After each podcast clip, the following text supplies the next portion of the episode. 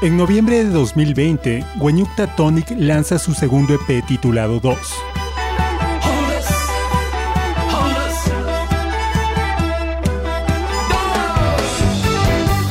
Después de escuchar sus dos primeros sencillos, Artículo 57 y Basta, el quinteto nos presenta Choros Hijos de la Gran Puta, un tema de denuncia que arremete contra la clase política.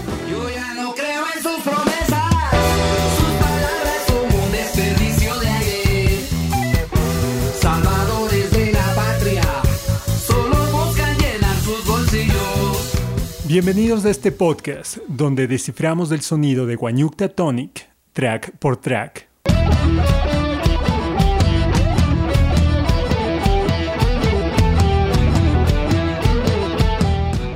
Dos, el segundo EP de Guanyukta Tonic cuenta con seis canciones, grabadas en el estudio La Increíble Sociedad en Quito, Ecuador, bajo la producción de Ibis Flies y la mezcla y masterización del legendario ingeniero de sonido argentino Mario Breuer.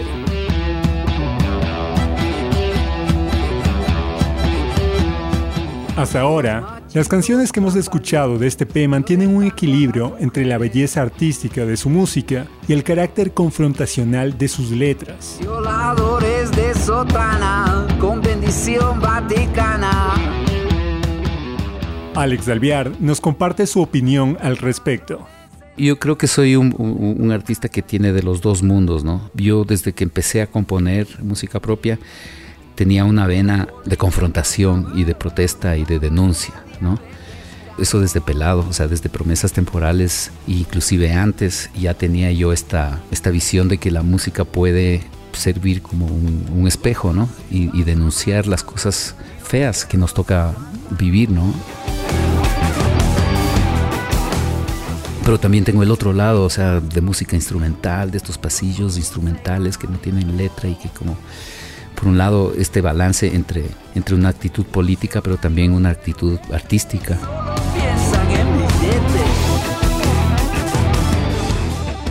Yo creo que es cuestión de cada persona lo que quieran hacer. Hay gente que se dedica 100% a la confrontación y a la protesta, que es admirable y respetable.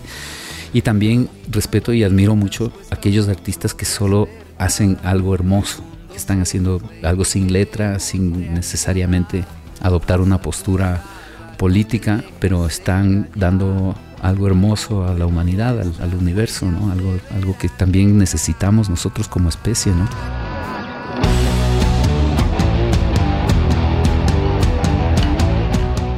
Sí creo que hay un balance, pero tampoco volviendo a mi naturaleza no es una decisión predeterminada y que yo la he pensado y digo, bueno, ahora tengo que protestar. No, no, es el momento que estoy viviendo y lo que me está pidiendo mi música es putear.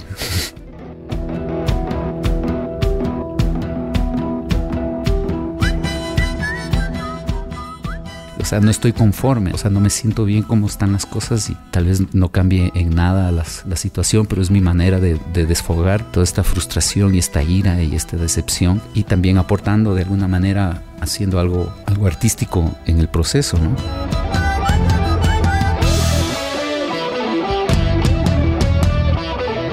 Ese carácter de protesta influyó en algunas decisiones de producción musical, así lo cuenta Ibis Flies.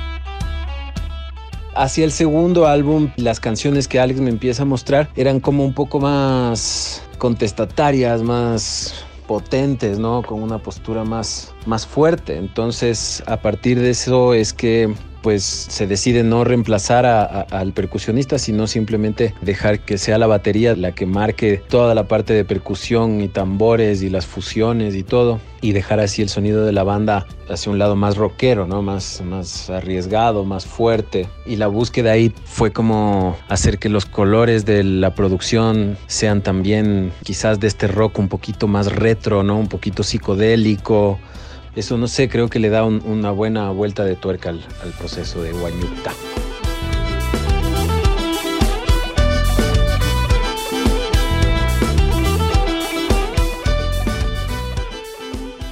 Choros Hijos de la Gran Puta es el tercer sencillo de dos, un tema de denuncia que nace de la decepción con el sistema político.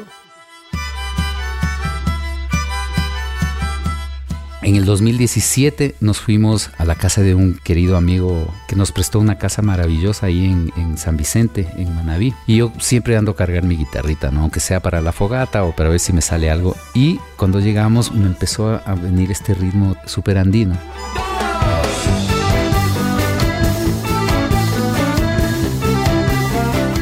Entonces, primero yo siempre trabajo, nunca parto de la letra sea, yo hago todo siempre al revés. O sea, la letra viene después de que ya he hecho una melodía, que es un proceso que no mucha gente lo hace. Casi todo el mundo o tiene ya una poesía a la cual le pone música, o tienen este método de ir cantando una letra y en el juego este de cantar se van creando las, las estrofas, ¿no? Yo en cambio soy súper arreglista en ese sentido. O sea, yo hago la armonía, el groove, ya tengo un arreglo más o menos y al final le pongo la melodía y después sobre esa melodía trato de encajar una letra.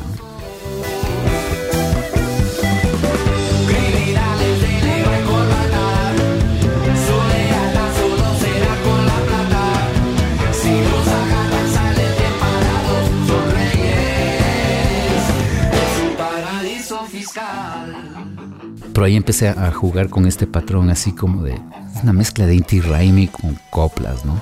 Pero yo sí quería que fuera rockero y también quería que fuera de denuncia, ¿no?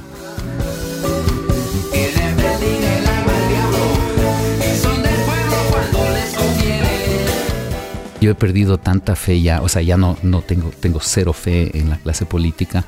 Los dos últimos paladines en los que yo había puesto mi esperanza fueron Obama y Correa.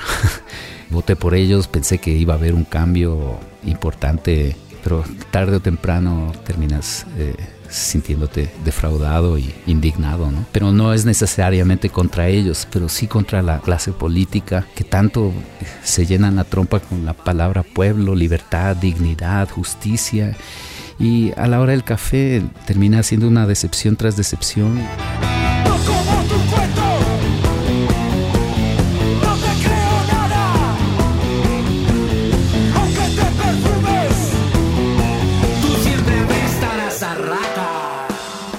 Entonces ese era, yo quería un tema cabreado, un tema que sea así, que no tome prisioneros, ¿no? O sea, que vaya a la yugular de una, así.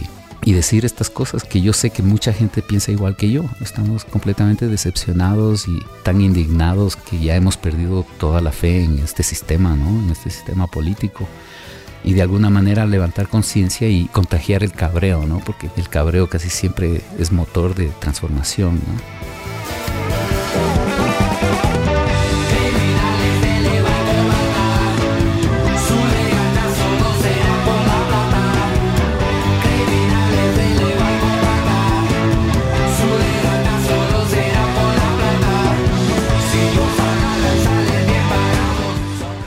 A nivel musical, en la canción conviven diferentes ritmos y estilos, pero siempre con el sello ecuatoriano que caracteriza a Guanyukta Tonic.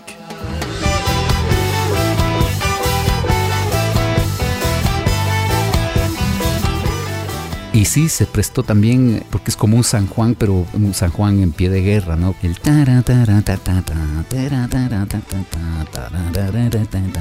tiene esa esencia súper tradicional, pero cuando ya le tocas con guitarras eléctricas y como que cobra un filo de más agresivo, ¿no?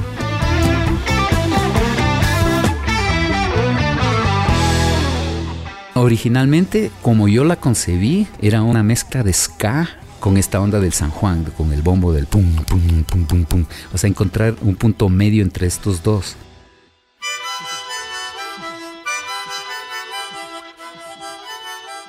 Cuando empezamos a tocar este tema ya en vivo, se volvió súper rockero, súper rockero. O sea, ya más onda, o sea, sonábamos más a Curare que a, a. Y claro, me gustaba y a la gente le movía y todo, pero yo extrañaba un poquito lo que yo había hecho originalmente. Entonces conversamos con los chicos y les dije, estaba acá en esta versión así súper rockera, pero tratemos de ver una, vuelta, ¿no? ¿Qué tal si le, paramos bola un poquito a la, idea que yo tenía inicialmente? Una idea más tirando esta onda ska andino. y la, empezamos a camillar y justo para ese entonces ya estábamos planificando la grabación del EP, entonces ya vino Ibis a los ensayos y como a, escuchar los temas. Le habíamos tocado la versión rockera y después la onda esta medio ska. Entonces le gustó más la vía esta, que no es necesariamente un ska, porque sí tiene sus chops por ahí, pero no es un, un, un cha, un cha, un cha, un cha, un cha todo el viaje como es del ska normal, ¿no? Y en la parte B del coro, ¿no? Donde dice criminales de la corbata, ahí agarra una identidad medio como surfer. Entonces es otra vez, hay ska, hay surf rock y hay la onda papacha, ¿no? La, la yacta ahí bien fuerte, ¿no? Y tiene inclusive una un primer aproximación, algo pseudo metalero, que es la parte que Mati grita, ¿no? Esa, no como tu cuento. No como tu cuento.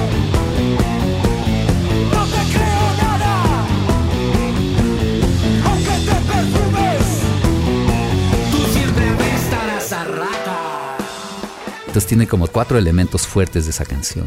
La versión que tenemos ahora ha sido producto de jugar entre los músicos y, propuestas y tiras y jalas de ideas. ¿no? Esa parte metalera no, no estaba originalmente así, pero ahí, ahí entró Mati con su escuela metalera y, y como que cobró otra vida en, esa, en ese segmento. ¿no?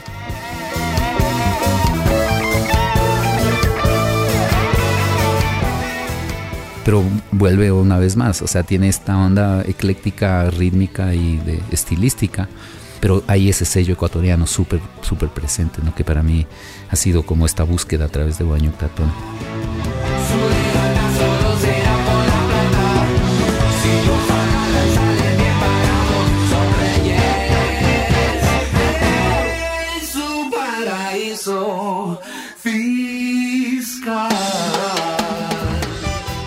Choros, Hijos de la Gran Puta, ya lo puedes escuchar en todas las plataformas digitales de música.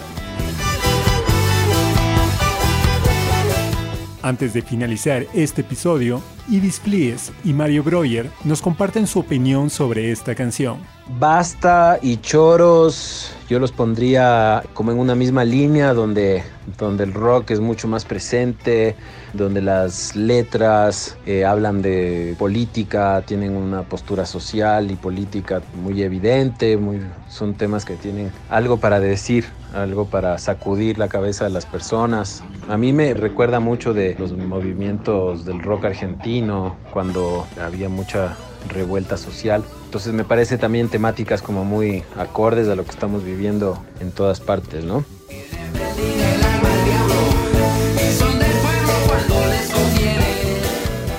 Choros es un tema que me quedó muy impreso, es una mezcla así de música altiplánica con un poco de rock, pero en la introducción de Choros hay un momento donde, donde el artista grita ¡Horas! ¡Horas!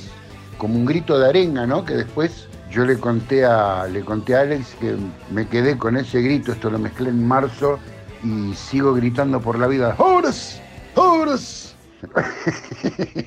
Porque cuando salgo con mi perro afuera al aire libre, le digo a mi perro para que entre, no le digo, a veces le digo adentro y a veces le digo, horas, horas, ¿no? Que tiene un significado, tiene, quiere decir, ahora sí, vamos adentro, vamos para adelante, ¿no? Con un grito de arenga y me quedó así muy pegado eso.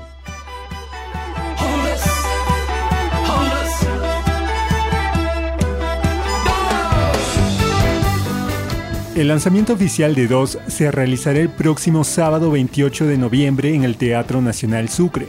El concierto, que contará con la participación de frailejones e invitados especiales como Hugo y Drobo, se podrá disfrutar de forma presencial y virtual.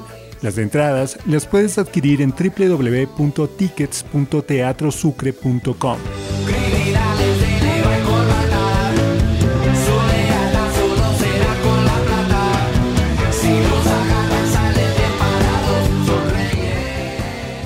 Pronto, en este podcast revelaremos las historias de las tres canciones que faltan por descubrir del 9 EP de Guanyuk Tonic.